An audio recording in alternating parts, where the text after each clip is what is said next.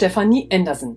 Ich begrüße dich ganz herzlich zu einer neuen Folge des Lernfoto-Podcasts. Der Podcast zu Themen rund um den Hund.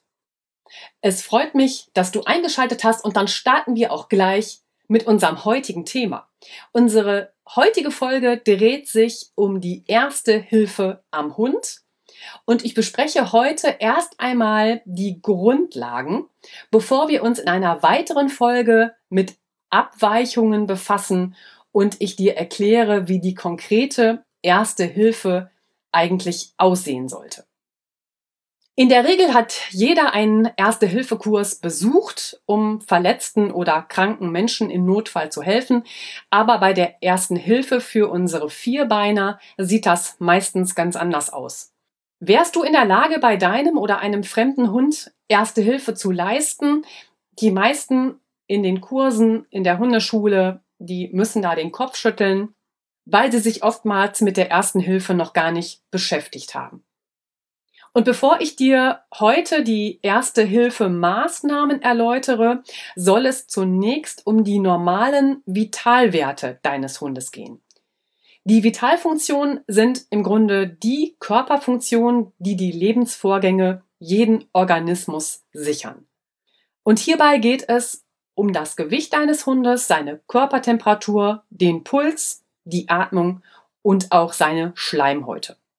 Die Kontrolle der Vitalfunktion ist immer der allererste Schritt vor den lebensrettenden Sofortmaßnahmen im Rahmen der ersten Hilfe. Und mein erster Tipp lautet dazu, führe Buch über die Vitalwerte deines Hundes. Denn es ist wichtig, dass du die Normalwerte deines Hundes kennst.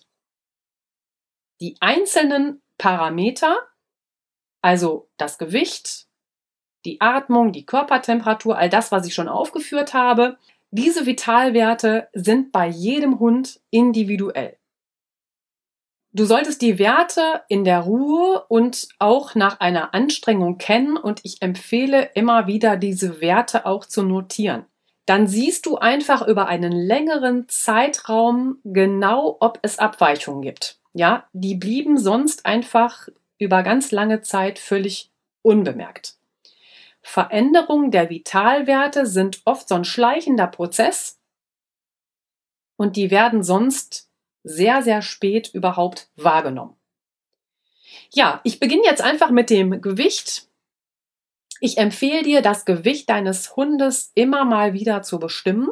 Dann hast du immer einen Vergleichswert zur Erhaltung auch des Optimalgewichtes deines Hundes. Und gleichzeitig sorgst du als Halter für einen Notfall vor. Ne? Denn das Gewicht ist wichtig zur Dosierung von Medikamenten und natürlich auch für eine Narkose. Und im echten Notfall bleibt für die Gewichtsbestimmung überhaupt keine Zeit. Da muss es so schnell gehen, dass der Tierarzt einfach Pi mal Daumen das Gewicht schätzt.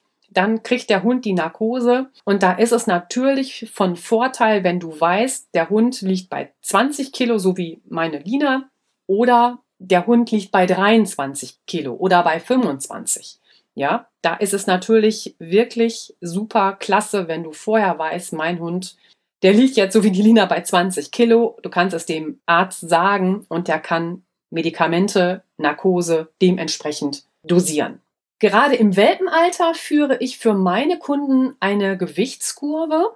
Ähm, das finde ich auch immer wichtig, weil während des Wachstums oder auch bei einer Futterumstellung, dann ist es so ganz schnell zu ersehen, wie der Gewichtszuwachs überhaupt verläuft.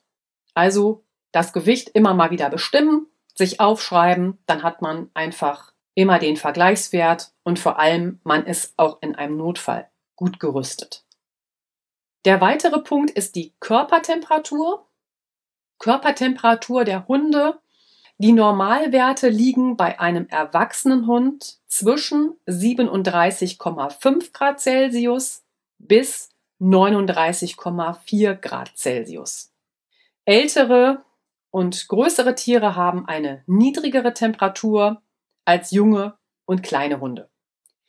Die Normalwerte für einen Welpen, da liegt die Körpertemperatur bis 39,5 Grad Celsius. Ja, und Die Körpertemperatur misst du im After durch ein handelsübliches Fieberthermometer. Als Gleitmittel kannst du ein bisschen Speiseöl oder so eine Hand- und Hautcreme verwenden und dann führst du das Thermometer möglichst tief ein. Ich sag immer so bis zu dieser Digitalanzeige. Das ist wichtig, damit du wirklich einen exakten Normalwert der Körpertemperatur des Hundes überhaupt erreichst. Und die meisten Thermometer sind ja mit einem Pieper ausgestattet, der sich dann bemerkbar macht, wenn die Temperatur über einige Sekunden gleich geblieben ist. Und dann hast du den Normalwert der Körpertemperatur bei deinem Hund ermittelt. Bei der Körpertemperatur solltest du wissen, dass sich die Körpertemperatur erhöht, und zwar bei Anstrengungen, bei hohen Außentemperaturen und bei Aufregung oder Stress. Ja, das sind so ganz normale Vorgänge. Da erhöht sich die Körpertemperatur des Hundes einfach. Es gibt natürlich auch die Körpertemperaturerhöhung durch eine Erkrankung. Also das sind dann Entzündungen, Infektionen und auch beim Hitzschlag. Der Hund kann neben der erhöhten Körpertemperatur auch eine Untertemperatur anzeigen. Das sind dann wirklich schwere Erkrankungen. Das sind Unterkühlung, schwere Verletzungen mit starken Blutverlusten, das sind Vergiftungen und das wäre der Schock. Deshalb ist es wichtig, dass du weißt, der Normalwert meines Hundes in der Ruhe oder auch nach einer Anstrengung, der liegt da und da. Und dann eben auch beim Tierarzt nicht unbedingt wundern, wenn der Hund in hohem Stresslevel ist, kann auch da dann die Temperatur erhöht sein. Ein weiterer wichtiger Punkt ist der Puls deines Hundes. Durchschnittlich liegt der Pulsschlag bei 80 bis 120 Schlägen pro Minute. Bei großen Hunden sind das immer so 70 bis 100 Schläge pro Minute, bei kleinen Hunden 100 bis 130 Schlägen pro Minute. Und Abweichungen gibt es natürlich auch in der Pulsfrequenz. Hunde haben im fortgeschrittenen Alter einen etwas langsameren Puls, ein schwacher Puls kann ein Hinweis für einen niedrigen Blutdruck sein. Junge und kleinere Tiere haben oft einen schnelleren Puls. Und der Puls kann bei hohen Temperaturen und bei Stress durch Fieber oder auch bei Schock beschleunigt sein. Wie misst du jetzt den Puls? Den Puls misst du am hinteren Innenschenkel in der Beinfalte deines Hundes. Da gibt es so eine Muskelrinne, zwischen diesen zwei Muskelsträngen befindet sich die Oberschenkelschlagader und dort ist das Haarkleid bei den meisten Hunden dünn oder es sind dort überhaupt keine Haare. Ideal ist es so für den Anfang, wenn der Hund einfach entspannt auf der Seite liegt und dann gehst du mit den Fingerspitzen von Zeige und Mittelfinger an dem Oberschenkel einfach entlang und dann suchst du nach dieser Oberschenkelschlagader, nach der Arteria femoralis und dort würdest du dann im Grunde 15 Sekunden die Pulsschläge mitzählen und das Ergebnis mit vier Mal nehmen. Und so hast du schon die Herzschläge pro Minute ermittelt. Und dann solltest du so beim Normalwert des Hundes zwischen 80 und 120 Schlägen pro Minute liegen. Und wenn du die Oberschenkel-Schlagader dann gefunden hast, dann beurteile auch gleich die Pulsqualität. Ne? Der Puls sollte kräftig sein, den solltest du gut fühlen können und die Pulsschläge sollten abgesetzt sein. Ja, aber oft ist es so, du findest den Puls nicht gleich. Wichtig ist einfach, bleib ruhig. Ja, das ist einfach eine Übung. Es ist ganz normal, dass du gerade bei den ersten Versuchen die Beinschlagader nicht direkt findest.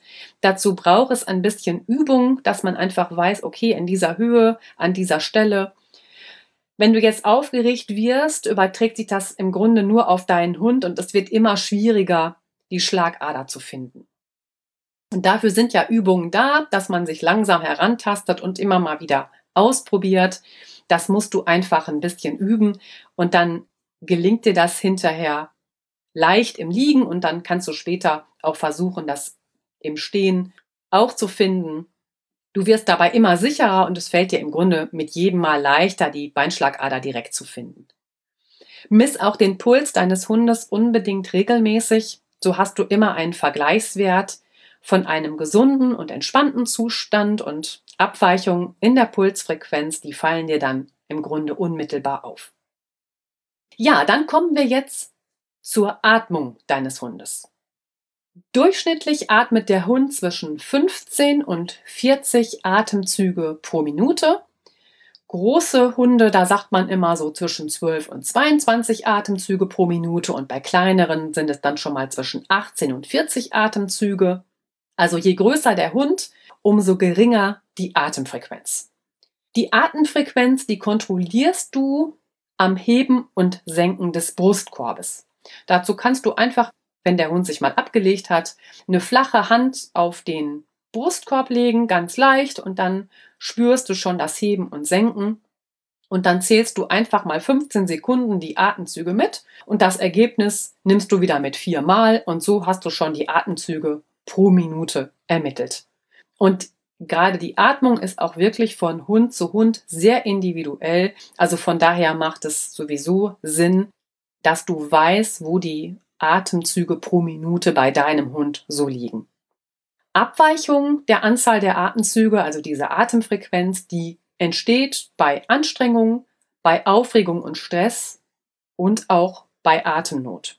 Wichtig für dich ist, dass du daran denkst, dass Hecheln nicht der eigentlichen Atmung dient. Ja, Hecheln darfst du deshalb nicht als Atemfrequenz zählen. Das Hecheln, die sogenannte Pendelatmung, die dient nur dem Wärmeaustausch. Also Hecheln ist normal bei Hitze, bei Anstrengung und bei Aufregung und die darfst du eben nicht zu der eigentlichen Atmung dazu zählen. Grundsätzliche Veränderungen der Atmung, das ist die Atemtiefe. Also wenn Hund einfach nur noch flach atmet, dann wäre das so eine Veränderung. Es sind auch Atemgeräusche, also wenn ein Hund sehr rasselnd atmet oder auch so pfeifend, also so leicht ziepend, dann ist das auch eine Veränderung.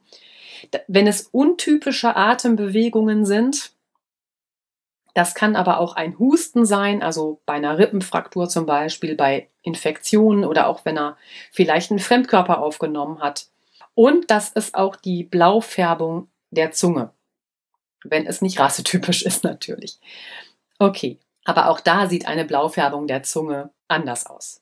Es gibt Atemfrequenzveränderungen nach oben oder unten, zum Beispiel bei Unterkühlung, bei Schädelverletzungen und bei verschiedenen Verletzungen. Das können Lungenödeme sein.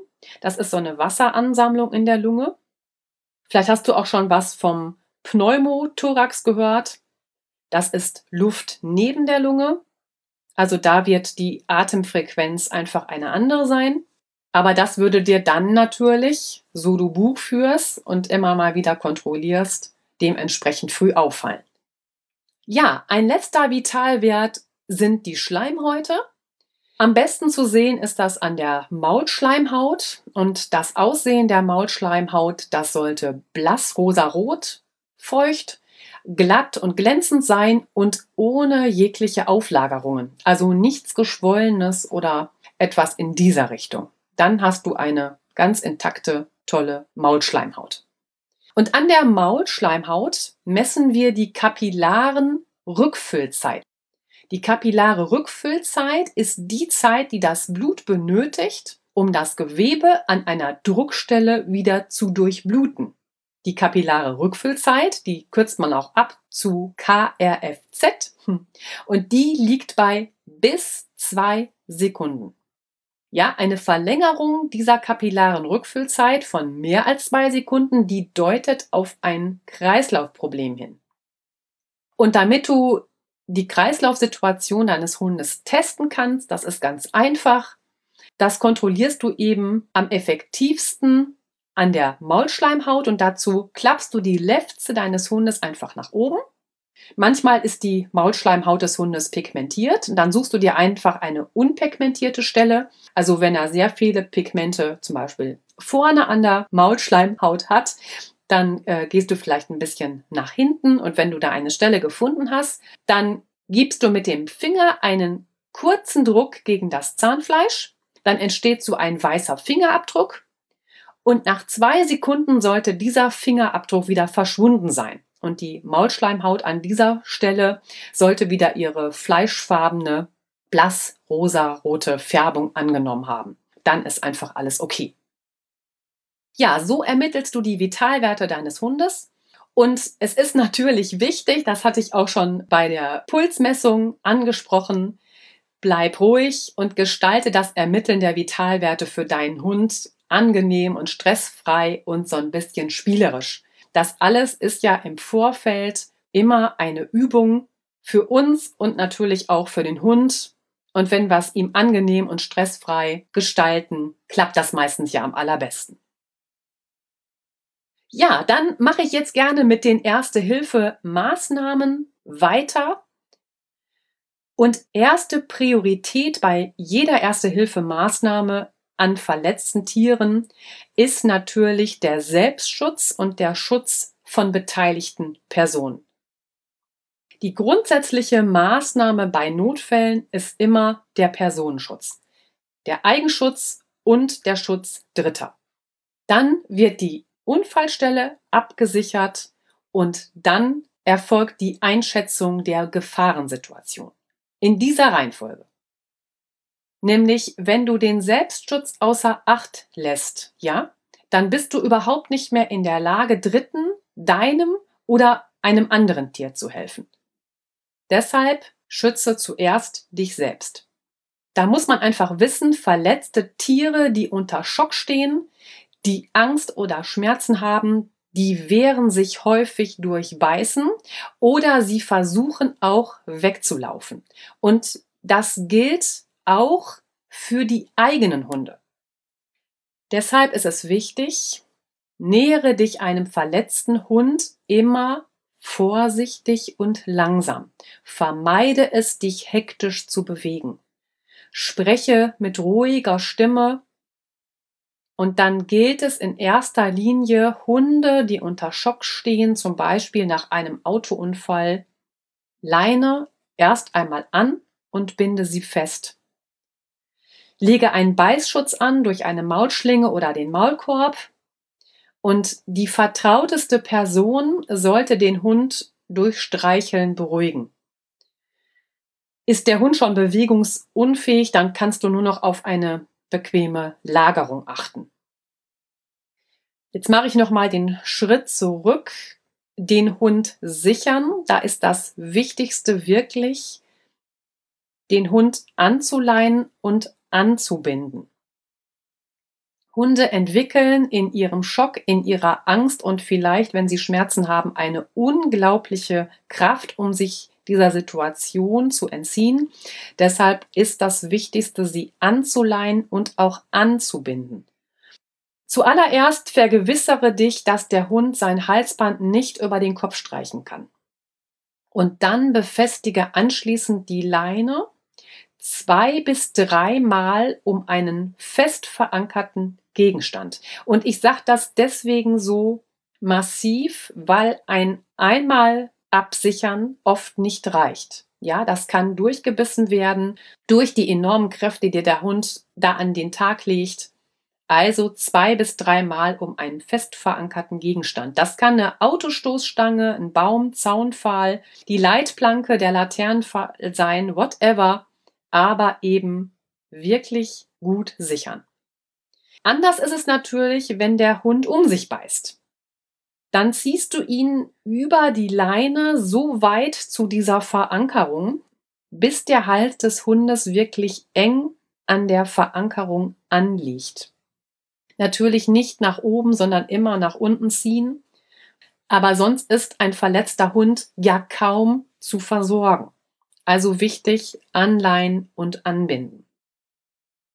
Dann noch etwas Wichtiges zur Maulschlinge oder auch dem Maulkorb. Den Fang des Hundes darfst du nicht durch eine Maulschlinge zubinden, wenn der Hund bewusstlos ist, er einen Hitzschlag hatte. Bei Atembeschwerden, also wenn der Hund Nasenbluten hat zum Beispiel. Bei Verletzungen im Bereich des Fangs. Wenn der Hund erbricht oder er hat Herz-Kreislauf-Beschwerden. Dann bitte nicht das Maul zubinden. So ein grober Anhaltspunkt ist einfach, die Schnauze beim Hund zubinden oder durch einen Maulkorb sichern. bei Hunden, die misstrauisch sind, sich nicht von Fremden anfassen lassen, Schmerzen haben und fremde Hunde. Und auf den Schnauzenverband verzichten solltest du bei Hunden, die bewusstlos sind, die Atemnot haben und auf das Hecheln angewiesen sind und die erbrechen. So als grobe Richtung. Ja, jetzt lass uns überlegen, was ist denn überhaupt ein Notfall? Und eine abschließende Auflistung möglicher Notfälle ist natürlich überhaupt nicht möglich. Aber ich habe dir hier eine natürlich nicht abschließende Auflistung möglicher Notfälle zusammengestellt. Das sind Blutungen und offene Wunden. Das ist wiederholtes Erbrechen und natürlich auch der Brechdurchfall. Das sind weiße Schleimhäute. Weiße Schleimhäute, das ist immer Schock, Blutverlust, solche Geschichten. Das ist die Magendrehung. Das ist Atemnot und die blaue Zunge. Das sind Krampfanfälle und Lähmungen. Das ist immer der Autounfall. Das sind Stürze aus größerer Höhe. Das sind Brüche und Lahmheit oder Hinken. Nicht abschließende Auflistung, aber eine grobe Orientierung. Und grundsätzlich gilt bei jedem Notfall Ruhe bewahren, den Hund untersuchen und die Situation beurteilen. Du setzt den Notruf ab, also du rufst den Tierarzt an und dann machst du dich auf dem schnellsten Weg zum Tierarzt auf. Natürlich unter Berücksichtigung der Straßenverkehrsordnung. Aber das ist die Reihenfolge. Immer Ruhe bewahren. Du untersuchst den Hund und beurteilst die Situation. Du setzt den Notruf zum Tierarzt ab, damit er weiß, dass du kommst. Und dann machst du dich auf den Weg. Notfälle werden nach ihrer Dringlichkeit unterschieden. Es gibt dafür drei Kategorien. Die Kategorie 1 sind absolute Notfälle. Da besteht Lebensgefahr. Die erfordern eine sofortige Behandlung innerhalb von Minuten. Da liegt immer eine Störung der wichtigsten Körperfunktionen, also der Atmung und des Herzschlags vor. Also Beispiele wären da Herzstillstand, Atemstillstand, bei sehr starken Blutungen, bei Verlegung der Atemwege, bei der Magendrehung. Das fällt alles unter die Kategorie 1. Kategorie 2, das sind dringende Notfälle und die erfordern eine Behandlung innerhalb von Minuten bis zu einer Stunde und auch hier besteht potenzielle Lebensgefahr. Also das sind Autounfälle, das ist der Schock. Das ist die perforierende Verletzung von Brustkorb und Bauch, das ist Atemnot. Das sind Wirbelsäulenverletzungen mit Nervenausfällen. Und das ist nicht selten. Das tritt zum Beispiel ganz oft bei Hetzspielen im Wald auf. Und das sind Kopfverletzungen mit Bewusstseinseintrübung. Das ist auch sehr oft durch einen Huftritt. Also Leute, die ihren Hund in der Reitbegleitung mitnehmen, die sollten auch damit rechnen und wissen, wie sie damit umzugehen haben. Das kommt auch nicht selten vor. Die Kategorie 3, das sind weniger dringende Notfälle und die erfordern eine Behandlung innerhalb der ersten Stunden. Da kann es zur Lebensgefahr kommen bei einer ausbleibenden Behandlung. Und das sind dann meistens Lungenödeme, das sind innere Verletzungen, das sind geschlossene Frakturen, tiefe Wunden, und natürlich auch Bänderschaden. Damit du überhaupt die erste Hilfe leisten kannst, braucht es das erste Hilfeset für Hunde. Und damit du für diese eintretenden Notfälle gerüstet bist, empfehle ich dir, eine Tasche mit einem erste Hilfeset zusammenzustellen. Ich finde immer toll, wenn die tragbar ist dann kann man sie eben zu Ausflügen auch mitnehmen. Ich habe so eine ganz kleine Tasche, passt in jeden Rucksack und auch in die Handtasche, wenn ich mit Lina also nicht unsere normale Gassi-Runde mache, sondern längere Zeit unterwegs bin, an fremden Orten unterwegs bin, dann habe ich die immer mit. Und dieses Erste-Hilfe-Set sollte auch eindeutig markiert sein. Zu Hause empfehle ich dafür immer einen festen Platz, und das würde ich auch mit allen Familienmitgliedern besprechen, dass die alle den Aufbewahrungsort kennen.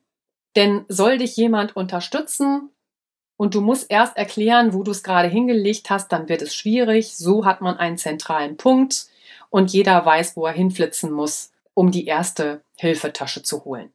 Und dann erläutere ich dir gerne, was in die erste Hilfetasche als Set hinein soll. Für mich gehört dazu eine kleine Taschenlampe, damit du Maul, Ohr und Augen inspizieren kannst, damit du auch eine Pupillenreaktion testen kannst.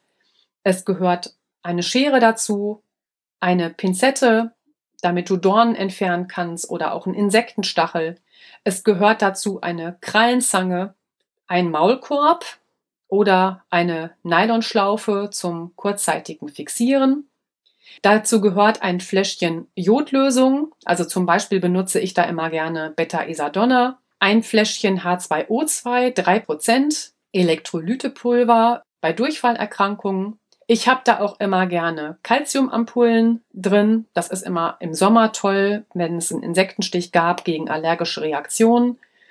Ein Brandwundentuch, Verbandswatte, Mullkompressen, eine elastische Mullbinde, diese flexiblen Mullbinden, eine Rolle Pflaster. Ich habe auch immer die Pfotenstulpen aus Neopren dabei. Sollte ich eine Pfote versorgen müssen, brauche ich es nur überstülpen und die Pfote ist ansonsten erstmal super geschützt. Da gehört für mich eine Zeckenzange oder auch so ein Zeckenhaken hinein. Ein Kühlkissen ist super. Die gibt es ja heute mit Granulat, das heißt ähm, durch Klick werden die aktiviert und die sind total toll bei Schwellungen, bei Blutergüssen oder eben auch bei Insektenstichen. Dazu gehört für mich eine 10 Milliliter Einwegspritze dazu, sonst komme ich nämlich nicht an die H2O2-Lösung. Da steche ich also mit der Einwegspritze in das Fläschchen H2O2, ziehe die Spritze auf, vorne kappe ich die Nadel wieder ab und dann kann ich über die Einwegspritze wunderbar die Wunde säubern. Da gehört für mich auch ein Fieberthermometer hinein eine Rettungsdecke zum Warmhalten, damit der Hund zum Beispiel beim Schock nicht auskühlt und ein paar Einmalhandschuhe. Und hier kommt mein Pfotentipp. In die Kapsel eines Ü-Eis passt genau ein Paar Einmalhandschuhe hinein. Und ich habe es nicht nur in diesem Erste-Hilfe-Set dabei, sondern ich habe auch immer eine Ü-Ei-Kapsel in meinem Rucksack, in meiner Handtasche, wunderbar verpackt, klein, es fliegt nichts rum. Also das ist mein Pfotentipp an dich, ein Einmal-Handschuhpaar in eine Ü-Ei-Kapsel zu stecken. Ja, das waren die Dinge, die für mich in ein Erste-Hilfeset gehören. Und es ist wichtig, dass du dir zur Angewohnheit machst, alle sechs Monate dieses Erste-Hilfeset einmal zu kontrollieren. Pack es dir einfach in deinen Kalender am Handy. Wir nutzen alle, wer weiß wie viele Tools. Das ist ein Eintrag, der da unbedingt hineingehört. Du musst einfach schauen, ist da irgendetwas abgelaufen? Ist da was zerbrochen? Ist alles noch benutzungsfähig? Und natürlich hattest du vom Erste-Hilfe-Set etwas in Gebrauch, dann fülle es sofort auf. Ich mache natürlich diese Podcast-Folge, weil ein Notfall beim Hund immer dann eintritt, wenn man am wenigsten darauf vorbereitet ist. Und deshalb ist es so wichtig, dass du dich für diesen Notfall wappnest und ich möchte dich hier einfach sensibilisieren. Durchdenke es immer wieder regelmäßig. So bist du am allerbesten auf eine Notfallsituation vorbereitet. Und dafür gehört natürlich auch, dich jetzt im Alltag in Ruhe damit zu beschäftigen, welche Tierarztpraxis oder Tierklinik bietet einen tierärztlichen Notdienst an. Und informiere dich auch, welcher Tierarzt ist am schnellsten und besten für dich zu erreichen. Wir kennen das alle. Notfälle passieren meistens freitags am Wochenende oder an den Feiertagen, ja, und da solltest du einfach vorbereitet sein. Und diese Liste mit den Telefonnummern der Tierärzte und deren Adresse, die bewahre gut sichtbar an einem zentralen Platz in deiner Wohnung auf. Ich würde mir auch diese Information in meinem Handy abspeichern und natürlich ist meine Familie auch darüber informiert. Denn es ist einfach so, eine Notfallsituation ist eine Ausnahmesituation, aber sie erfordert halt von dir klares Denken und ein überlegtes Handeln. Und die wichtigste Regel ist einfach, dass du ruhig bleibst. Und das kannst du natürlich am allerbesten, wenn du dich schon mit den Situationen auseinandergesetzt hast. Also, wenn es möglich ist, kündige dich und den Patienten vorher immer beim Tierarzt und der Tierklinik an. Also hat der Tierarzt einfach die Möglichkeit, seine Vorbereitungen zu treffen, um den Patienten schnellstmöglichst zu versorgen. Und auch dieses Telefongespräch solltest du vorher vorbereiten und dazu habe ich dir eine Stichwortliste für dein Telefongespräch zusammengestellt. In allererster Linie spreche ruhig, laut und deutlich und dann gilt es, die Fakten zu nennen. Also wer ruft an, nenne deinen Namen und deine Handynummer für eventuelle Rückrufe und dann mache die Angaben zum Tier. Also es ist ein Hund, es ist diese Rasse, er hat das Geschlecht, er ist kastriert, er hat dieses Alter, das ist sein Ernährungszustand und das ist sein Gewicht. Und hier sind wir wieder an dem allerersten Punkt, das Gewicht. Wenn der Tierarzt das schon hat, kann er entsprechend Medikamente, Narkosemittel schon vorbereiten. Dann beschreibe, was ist passiert, wann ist es passiert und welche äußeren sichtbaren Verletzungen liegen vor, also starke Blutungen oder solche Sachen.